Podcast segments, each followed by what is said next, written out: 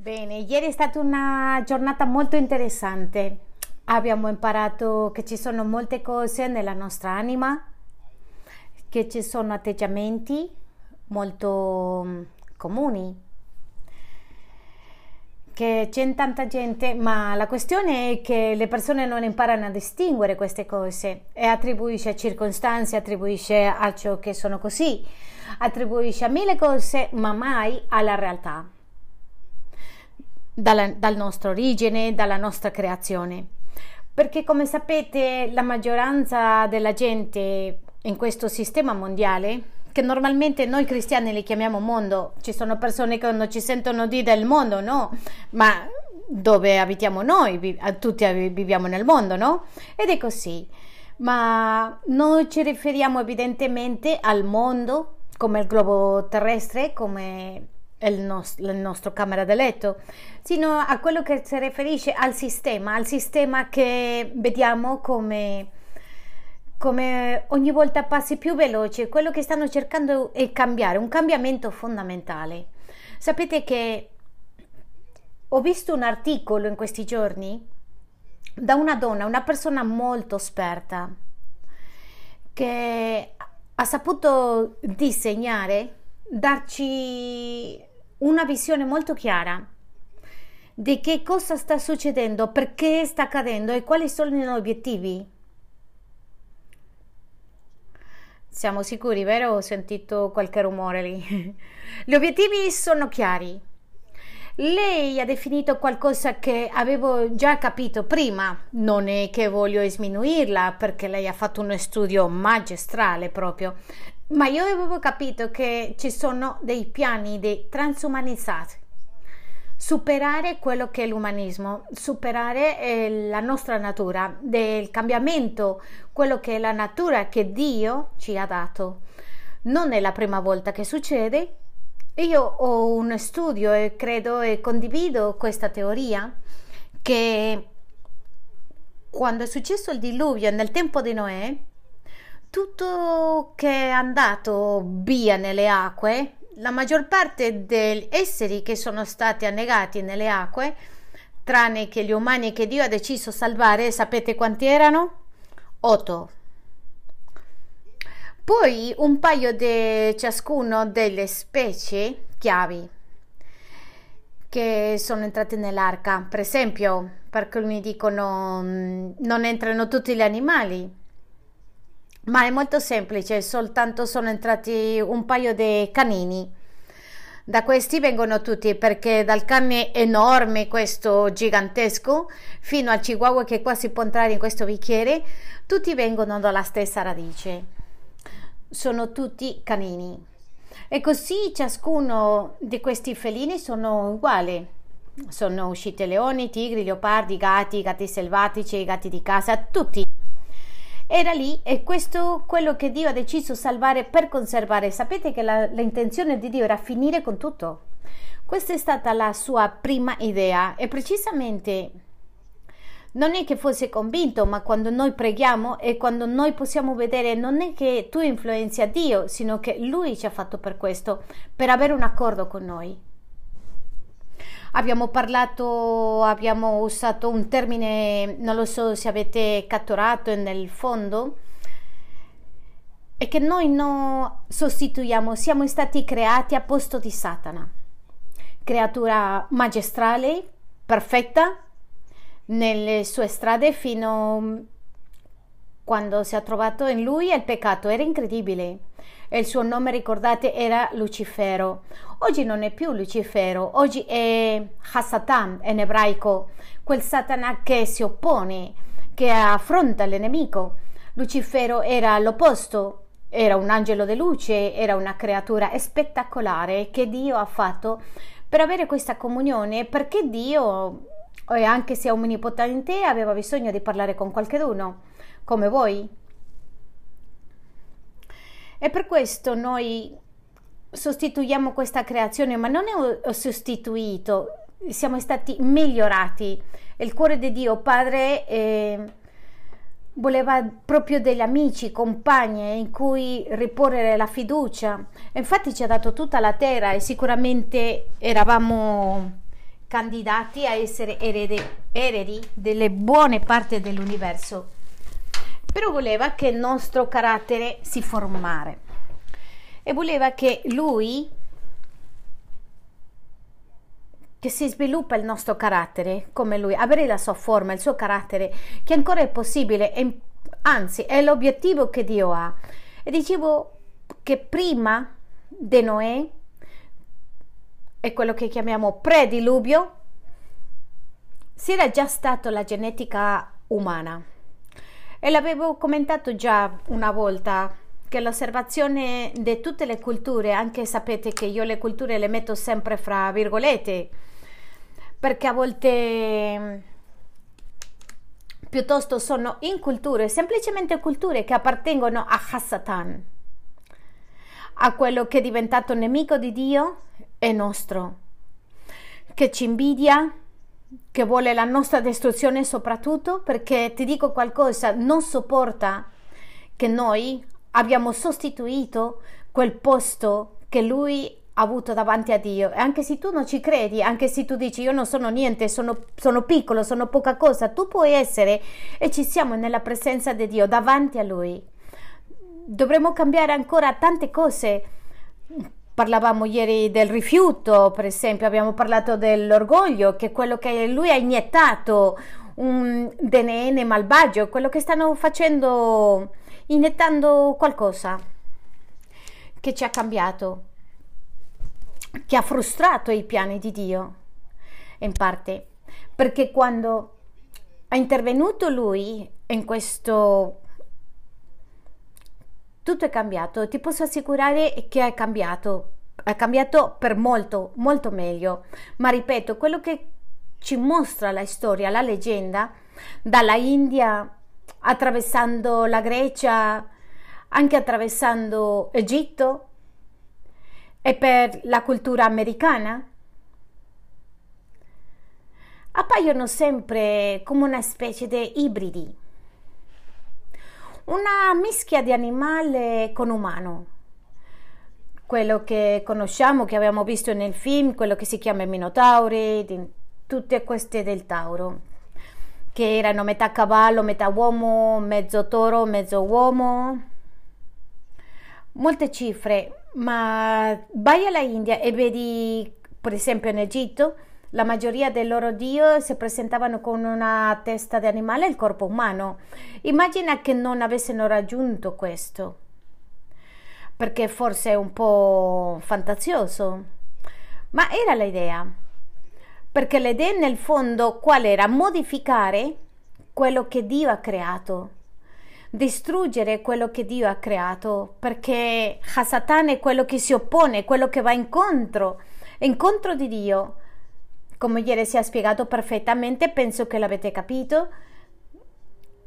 Lui è diventato orgoglioso, si è riempito di... Voleva non soltanto essere all'altezza di Dio, voleva essere superiore a Dio, per questo è caduto.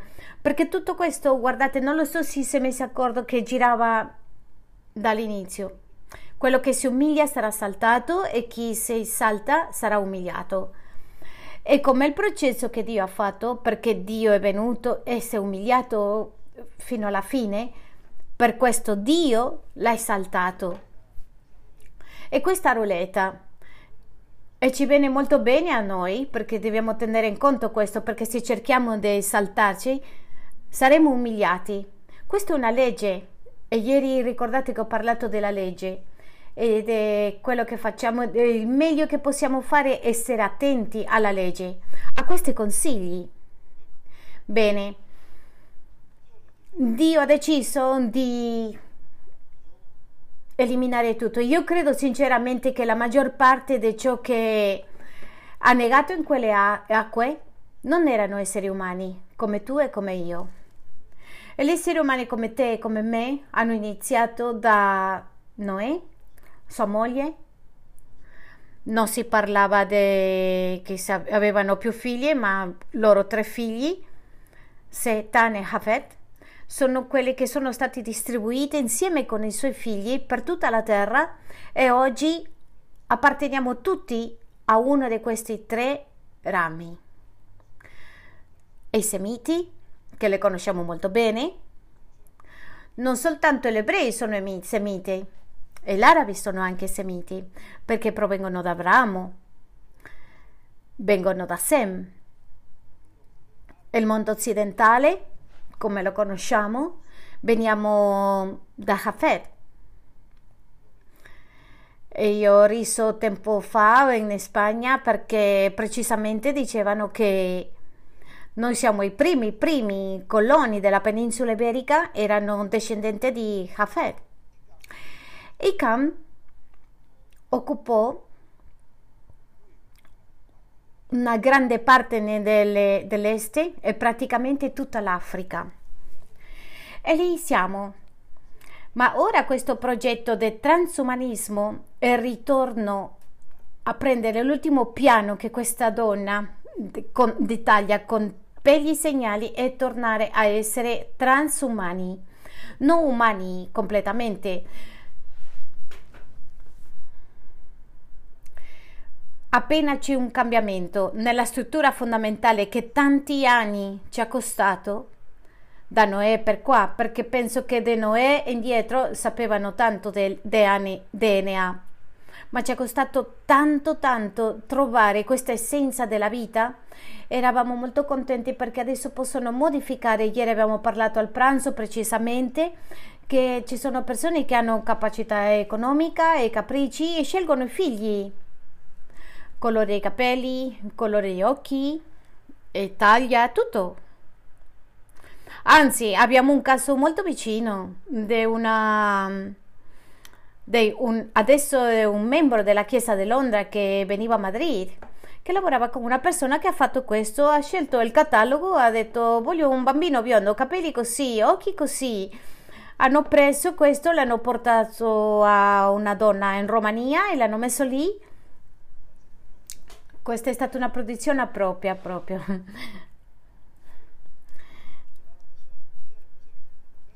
hanno portato questo in Romania, l'hanno messo in una donna in Romania e, e arrivò dopo nove mesi un bambino perfetto. Io a volte mi chiedo che anima hanno questi bambini, queste creature. Non lo so. È una riflessione. Ma il fatto che questa manipolazione genetica è quello che in questi momenti si insegue e raggiunge. Ci sono grandi risultati in questo campo. Ci sono grandi progressi in questa scienza. Luis mi ha mandato ieri, Luis è il padre di Mari Carmen, un video allarmante proprio. Fa paura. In un aeroporto qualcuno con un rivelatore Vedeva passare la gente e tutti gli davano il segnale pip pip pip magnetico. Uno spagnolo non lo metto perché dicono tacos ed è tutto. Passava una persona z segnale. Che cos'è?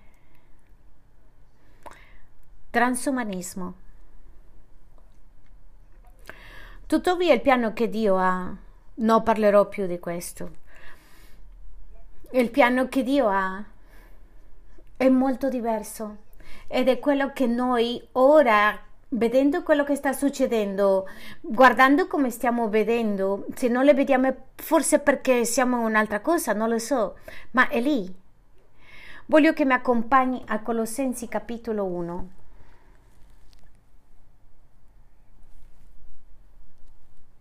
La lettera di Colossesi 1.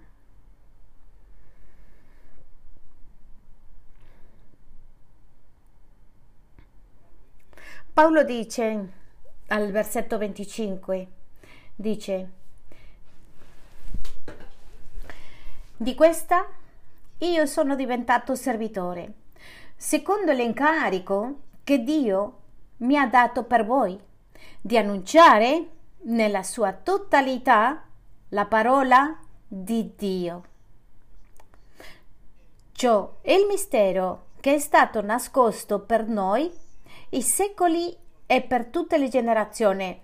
Fate attenzione, il mistero che è stato nascosto durante secoli e generazioni vuol dire che fino a questo momento, fino al momento in cui viviamo dalla grazia, c'era stata nascosta, ma che Dio le sta rivelando. Però che adesso è stato manifestato, ma che ora è stato manifestato ai suoi santi. Questa è la chiave. In che cosa stiamo credendo? A che crediamo? Perché la maggioranza delle persone sulle interviste crede che una religione. No, io sono cristiano. C'è la, la religione più grande, quella delle laici. La scienza e il scientificismo è una religione molto diffusa. Oggi più che mai la gente quando guardano lo schermo, la televisione cominciano a dire cifre, cose e si chiamano telecredenti e stanno credendo tutto quello che è lì e questa è la religione più diffusa, quella delle telecredenti e lì gestiscono e manipolano tutto il mondo, cristiani inclusi. Quando noi quello che dobbiamo vedere, guardare questa, questo schermo, guardate, è la Bibbia, questo schermo o nel tuo tablet. Qui è dove dobbiamo guardare, ma non guardiamo qui. Bene, appaiono mm, quelle cose, ma si è manifestato quel mistero a quelli che credono. Il nostro nome più elementare, quello che mi piace, è un credente, credente in Cristo Gesù soprattutto credente in quello che ha fatto Gesù. E sapete qual era? Qualcosa che somiglia a questo che vuole fare Satana, perché sai che lui so- sempre vuole imitare, vuole copiare ciò che cosa è di Dio. Quindi il grande mistero che è stato nascosto durante secoli e generazioni è che Dio voleva pubblicarsi dice il versetto 27. Dio ha voluto far loro conoscere quale sia la ricchezza della gloria di questo mistero. Fa agli stranieri ciò Cristo in voi la speranza della gloria. È una ricchezza così grande della gloria di questo mistero per i gentili io, quando gli ebrei leggevano questo, sicuramente gli fanno male anche i denti, perché ovviamente loro sono il popolo scelto, però come sapete, per la nostra benedizione, loro hanno rifiutato tutto questo, ma noi abbiamo avuto l'opportunità di averlo. E se sta svilito la più grande ricchezza che esiste nell'universo, quando lo vedremo? Già materializzato, c'è tanta gente che lo vede qui, o almeno vedono un grande spazio sprazzi della gloria, perché ripeto, quello che aveva Satana quando si chiamava Lucifero, l'angelo di luce, le, quello che era in carico di guidare l'intera creazione verso Dio e lui dice alzava le mani, anzi dice che tutti gli strumenti che c'erano, che si conoscevano, che forse non sono molto meglio e superiori a quelli che conosciamo, lui era, le, era il dirigente perché tutto era per dare la gloria a Dio. Certo, di tanto alzare le mani e vedere che tutta la moltitudine c'era, tutta la folla, erano entusiasti, si eccitavano. Arrivato il momento che ha detto, mm, sono io quello che provoca tutto questo. Mm.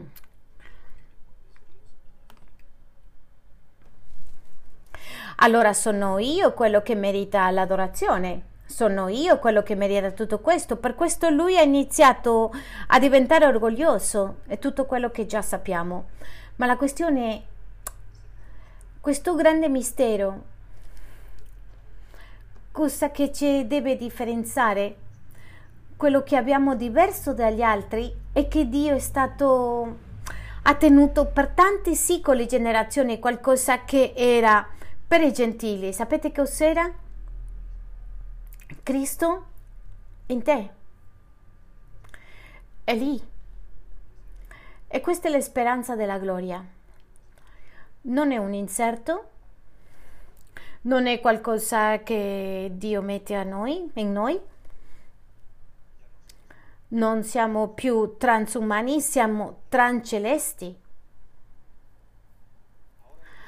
Ora quello che Dio ha messo in noi ci ha trasformato in qualcosa così spettacolare, così diversa, che dobbiamo imparare a valorizzarlo e metterci davanti a Dio e che tu puoi entrare, metterti davanti a Dio e che nessun altro può stare davanti a Dio. Perché Lui cioè gli angeli che non si mettono davanti a Dio soltanto quando lui li chiama e se li chiama è perché ha bisogno di qualcosa. Ma quelli che stanno davanti a Dio faccia a faccia siamo gli esseri umani perché siamo stati creati alla sua immagine e somiglianza. Quindi, così come era iniettato per il male e l'orgoglio, cioè ancora, ancora continua a infettare. E questa è una realtà che non possiamo dimenticare, che finirà con noi.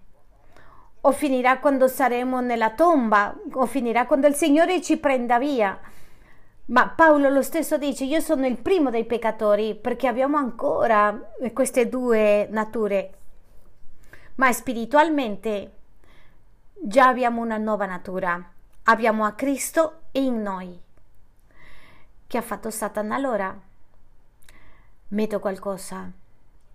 Non sappiamo ancora molto bene cos'è, ma la sua idea come è stata prima di Noè adesso è mettere qualcosa dentro il tuo corpo.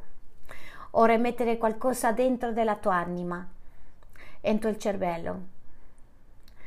Perché abbiamo cantato e detto ti do il mio cuore, tutti ci tocchiamo questo cuore? No, no. Quando parla di cuore è qui è lo spirito della mente. Tutto è nella nostra mente. Per questo Satana sta lavorando nella nostra mente, per questo bombarda giorno e notte nella nostra mente e vuole manipolare la nostra mente e tutto il resto sta facendo con la nostra mente. Ma noi abbiamo la mente di Cristo. Per questo smette di guardare quello schermo e guarda qui nella Bibbia. Il grande mistero, la grande rivelazione che gli stessi angeli sono sorpresi e che Cristo stava in noi. Sicuramente l'abbiamo sentito tante volte che non lo apprezziamo, ma questa è la più grande ricchezza che Cristo si trovasse dentro di noi e dentro di noi. E quando è Cristo in noi, niente, niente più può occupare facciamo sciocchezze, sì. Però il posto che occupa Cristo ed allora quando tu rinasci di nuovo quello che succede, inserisce il suo spirito, questo irremovibile. Per questo io sempre voglio ripetere, sottolineare che diamo, dobbiamo essere sicuri che Cristo è dentro di noi, è in noi. Continua a dire, e questo è il messaggio per tutti quelli che sono qui in questo congresso, noi annunciamo a Cristo. Questo è quello che abbiamo parlato ieri in missioni. Noi annunciamo a Cristo, a questo Cristo che non è una religione, che è Cristo in noi. E oggi per questo ti porto questa immagine, questo esempio per farti capire questo che sta cercando di fare Satana e che ha fatto tanta gente entrare. E così, proprio come Cristo ci cambia, Satana vuole cambiare, ma per i suoi piani malvagi, perversi, malvagi proprio. E noi annunciamo a Cristo ovunque andiamo.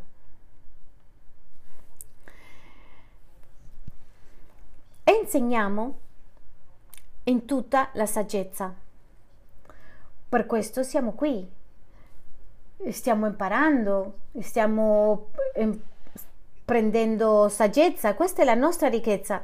Cristo è la ricchezza, ma l'avere Cristo ci apre una porta sull'universo che lì dove posso capire i grandi misteri della creazione, i grandi misteri dell'universo e anche i grandi misteri di Dio, perché ricorda, lui ci rivela chi vuole. La prima dei Corinzi 3 lo rivela molto chiaro.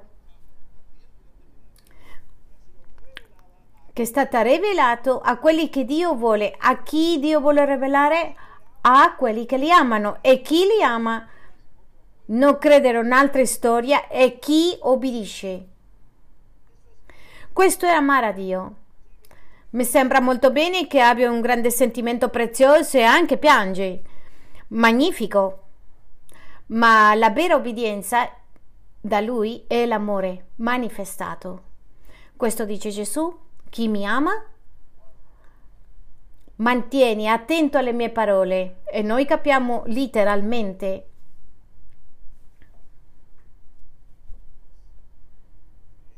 e credere alla fine di presentare ogni essere umano perfetto in Cristo, in Cristo Gesù, con il nostro nuovo DNA, perché quando tu hai ricevuto a Cristo, e ti dirò qualcosa, se l'hai ricevuto, a quello che hai ricevuto in un ARNM,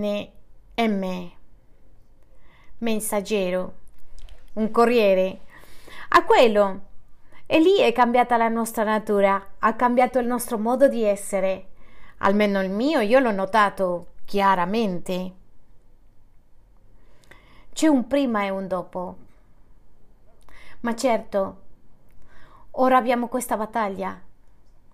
Hasatan sempre si opporrà sempre farà il contrario di Cristo. Ecco perché questo personaggio tanti credono e io mi unisco a questa credenza che sta passeggiando qui in qualche parte, in qualche ufficio, in qualche paese, a punto di dare il colpo maestro che si chiama anticristo, quello che si oppone a Cristo, il contrario di Cristo, chi imiterà Cristo, già è preparato, ma il suo ministero, come dice Giovanni, nelle sue lettere il ministero e il lavoro precedente va avanti secoli, ma ora sta raggiungendo un limite, sta raggiungendo un culmine, sta raggiungendo una perfezione che non avrà mai successo con noi, perché sapete chi ferma questi piani?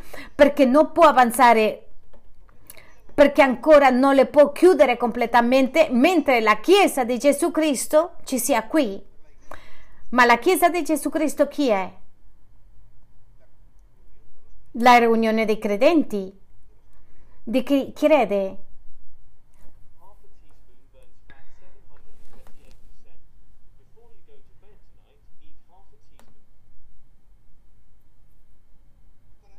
E per questo dobbiamo essere sicuri che abbiamo una nuova vita. La seconda, la seconda lettera dei Corinzi 5, 17. Se qualcuno è in Cristo, nuova creatura è. E le cose vecchie sono passate, tutte sono passate e tutte sono diventate nuove. Ma noi non soltanto dobbiamo essere consapevoli di questa immensa ricchezza, che quando siamo nella sua presenza, quando è cambiato il nostro status, quando abbiamo lasciato questo mondo e saremo nella sua presenza, vedremo la immagine di quello che Dio ha preparato, la grandezza. E Nefesini ci dà un'idea di tutto quello che il Signore ha preparato per noi, è qualcosa impressionante è qualcosa indescrittibile. Per questo Paolo quando è stato lassù e l'ha visto dice è che non lo so come raccontarvi perché è così diverso, così magnifico che ogni parabola, parola è ineffabile, è impossibile capire la nostra natura perché presto noi sapremo e conosceremo e avremo una percezione molto chiara una percezione molto chiara. Per finire questa mattina voglio condividere Galati 4.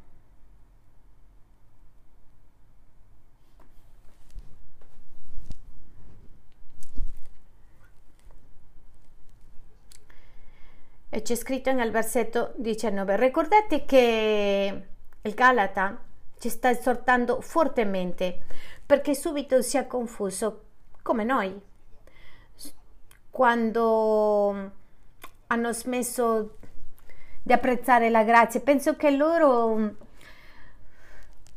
e quelli che hanno iniziato, come quelli che conosciamo il cristianesimo, a Dio ne ne frega del cristianesimo. Penso che lui punirà questo cristianesimo nominale, ufficiale, fortemente. E loro hanno iniziato deviando dalla verità, per questo voi conoscete queste, questi versetti. Sono meravigliato e voi volete essere circoncisi, portare il cappello, volete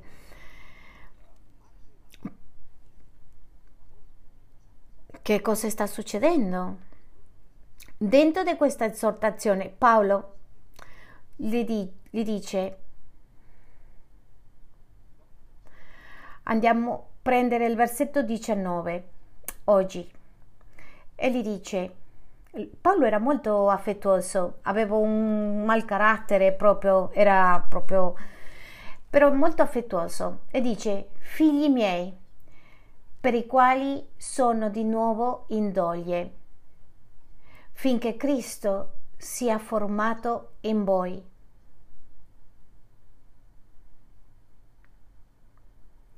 Un nuovo DNA, una nuova natura e con questa, quando l'abbiamo, questo sì che è un bacino. Questo sì che è il massimo. Questo sì è ciò che ci aprirà le porte dell'eternità. Questa è la ricchezza che è stata nascosta. Questo è quello che oggi noi dobbiamo lavorare, come abbiamo visto nella predicazione di quel Cristo. E predicare che Lui vive davvero dentro di noi, Cristo in noi è la speranza di gloria. Il mio interesse questa mattina, davvero tutta la mia vita, è che molti di voi capiscano questo grande mistero che Cristo deve vivere in noi C'è qualcuno che non capisca? Qualcuno non capisce qui? Che ancora non ha capito?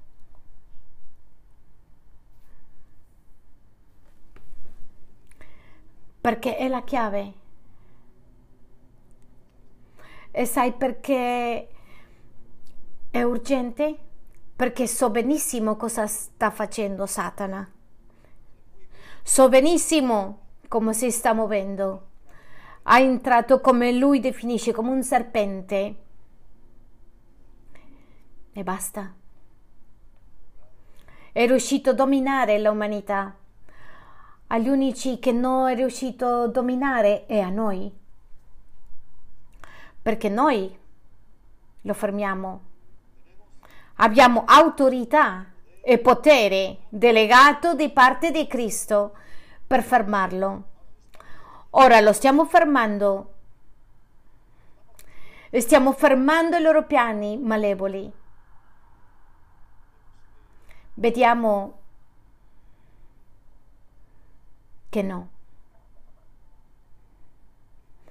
Perché in tutti i paesi continua ad andare a, vediamo, lo chiamano agenda e che non è non è più una strategia rara, è, è pubblico, di tutti i colori, Agenda 2030. Questo è in- incredibile. Ti ricordi qual era il primo punto, come l'ho detto prima, tempo fa? Un punto chiave dell'Agenda 2030, che per il 2030 vuole essere finito, non avrai niente. Che cosa significa? Ti prenderanno via tutto e sarai felice. Come farà Satana a farlo? A mettere qualcosa?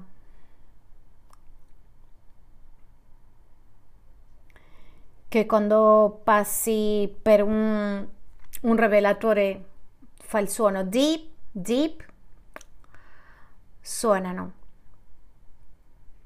Perché lui non è Dio non può creare, ma si conosce, si sa come entrare e bloccare la mente e la mente è l'anima, però la mente è anche lo spirito. Mentre l'ultima parte entra attraverso il corpo per entrare nell'anima e forse bloccare lo spirito, perché io credo che qualsiasi persona, anche se ha sofferto questo processo, quando dà la vita a Cristo e Cristo entra in lui, è così, eccola che è il bacino che caccia via tutto. Amen, così questa, questa mattina. Voglio chiederti, per favore, tu sai come stai? tu sai la tua posizione, è importante. Gesù Cristo amore, vero? Sì? Per il, perf- il perfetto amore butta fuori tutta la paura. Forse fino ad oggi, e spero, è il mio augurio che fino ad oggi sia stato un membro della Chiesa cristiana ma ora diventi a essere di Cristo. Che oggi all'essere iniettato nella tua vita, la vita vera butterà fuori tutta qualunque cosa, qualunque altra cosa. Io voglio pregare per quelle persone che hanno insicurezza nel cuore.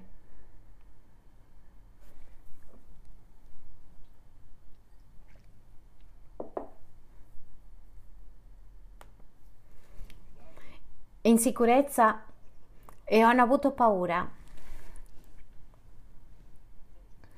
Tutti possiamo avere paura. Però quando arriva la paura, che devo fare come un figlio di Dio? Ieri l'abbiamo letto, prendermi da lui, perché quando arriva la rovina dell'impio dice a te non succederà niente e la rovina degli impii sta arrivando per questa porta. Guardate, io te lo dico con la Bibbia nella mano, però ho parlato di questa signora che dice perché conosce i piani, anzi l'ha disegnato in, una, in un foglio è, esattamente è uguale a, esattamente a questo. Se qualcuno che è entrato nei piani di Satana, per la porta qualunque, c'è bisogno che tu ti fai il bacino con Cristo.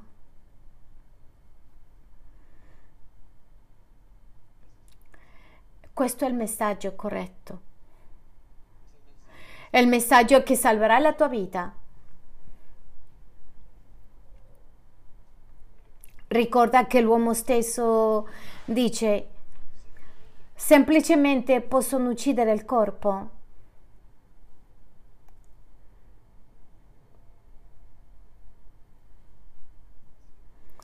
Così, quindi, per favore, lì nel tuo cuore, che la tua mente, non aspettare a sentire chissà qualcosa, per favore usa la tua mente. perché Satana sta facendo tutto il possibile perché nessuno usa la propria mente, perché lui vuole manipolarla. Lui ha messo la chiave in molti, ma lui non ha più potere di Dio. Lui non, ha, non è più potente del nostro Cristo. Oggi Gesù è nel tuo nome quello che significa l'autorità che quel nome ha, perché quel nome è stato elevato al sumo. È il nome con cui tutta la creazione trema soltanto a sentirlo, che è il tuo nome, è la tua autorità, è il tuo potere, è il tuo prestigio. Oggi ti chiedo Gesù di non permettere che questo nome, che questo prestigio rimanga calpestato e che quelli che imboccano il tuo nome. E nel tuo nome Gesù annullo e annullato ogni effetto del vaccino nelle persone che proclamano il tuo nome. Annullato quell'effetto e annullato le cattive intenzioni. Ed esce fuori quella che ha introdotto Satana. Facci puliti, Signore. Puliscici, Signore. Non c'è niente che si oppone a te, nessuno che possa fare quello che tu fai. E oggi ci fidiamo di te Molte volte abbiamo fallito, molte volte, Signore, ma mai è stato per condannarci, nessuna colpa è stata per mandarci all'inferno, perché soltanto confidiamo nel lavoro che tu hai fatto sulla croce, ma vogliamo ancora chiudere, se apriamo una porta, oggi chiudiamo nel nome di Gesù e Satana non potrà entrare da quella porta esigliata, bloccata nel nome di Gesù.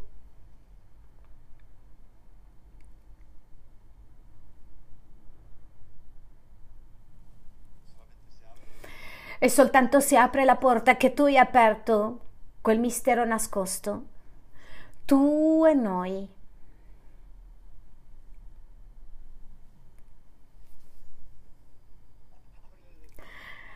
Spalanca la mente e digli, Signore, tu in me. La più grande ricchezza, la più grande garanzia, la più grande protezione, tu in me.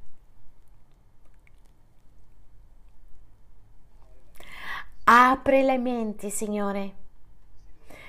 Così hai pregato Gesù al Padre per aprire le menti e potrebbero capire le scritture. Oggi ti chiedo lo stesso, un'altra volta, apri le menti in modo che possano capire le scritture, per capire la tua verità che è sopra di tutto e di tutti.